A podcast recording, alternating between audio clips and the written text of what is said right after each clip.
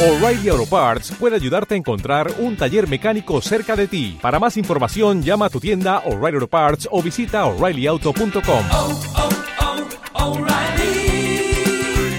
oh, Parts.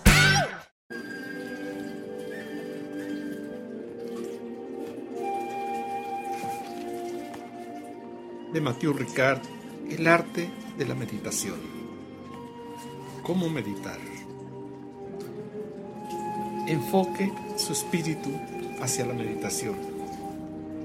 A fin de reforzar nuestra determinación para meditar, hay cuatro temas de reflexión a los que debemos prestar atención. El valor de la vida humana, su fragilidad y la naturaleza pasajera de todas las cosas la distinción entre los actos benéficos y los actos perjudiciales. Y cuatro, la insatisfacción inherente a un gran número de situaciones de nuestra existencia. El valor de la vida humana. A condición de gozar de un mínimo de libertades y oportunidades, la existencia humana depara extraordinarias ocasiones de desarrollo interior. Utilizada juiciosamente, nos ofrece una, una posibilidad única de poner en práctica el potencial que todos poseemos, pero que descuidamos y dilapidamos con mucha facilidad. Este potencial oculto por nuestra ignorancia o confusión mental y por nuestras emociones perturbadoras, la mayoría de las veces permanece enterrado en nuestro interior como si fuera un tesoro escondido las cualidades adquiridas a lo largo del proceso del progreso espiritual señalan la emergencia gradual de este potencial, comparable al brillo de una pepita de oro que se va manifestando a medida que la vamos limpiando. Meditación.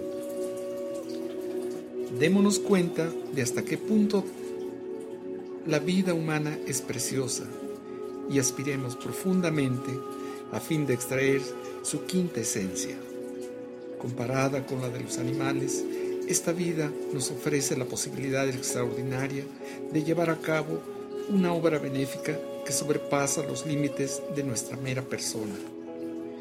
La inteligencia humana es un instrumento extremadamente poderoso capaz de engendrar tanto inmensos beneficios como de producir terribles desgracias utilicémosla para eliminar gradualmente el sufrimiento y descubrir la auténtica felicidad. No solo para nosotros mismos, sino también para todos los que nos rodean, de modo que cada instante que pasa valga la pena de ser vivido y para que cuando nos llegue el momento de la muerte, la saludemos sin pesar, como el campesino que cultivó su campo lo mejor que pudo permanezcamos durante unos instantes reflexionando sobre esta profunda apreciación. Fuente de inspiración. Una de las principales dificultades con la que nos encontramos al tratar de examinar nuestra mente es la de la convicción profunda y a menudo inconsciente de que somos como somos y no podemos cambiar nada. Yo mismo experimenté este sentimiento tan pesimista e inútil en mi infancia y también he podido detectarlo con mucha frecuencia en otras personas en el transcurso de mis viajes por el mundo, sin que ni siquiera seamos conscientes de ello. El hecho de ver así nuestro espíritu como algo rígido impide por sí mismo cualquier tentativa de cambio. Algunos me han dicho que han intentado cambiar por medio de declaraciones afirmativas, por medio de oraciones o de visualizaciones, pero que con frecuencia han dejado de hacerlo al cabo de unos días o de unas semanas porque no veían un resultado inmediato.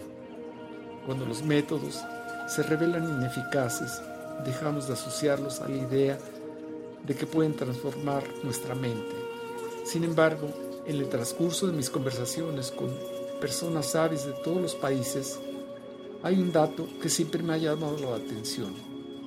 Casi toda la comunidad científica se pone de acuerdo en cuanto a pesar de que el cerebro está estructurado de tal modo que es posible efectuar verdaderos cambios en nuestra experiencia diaria.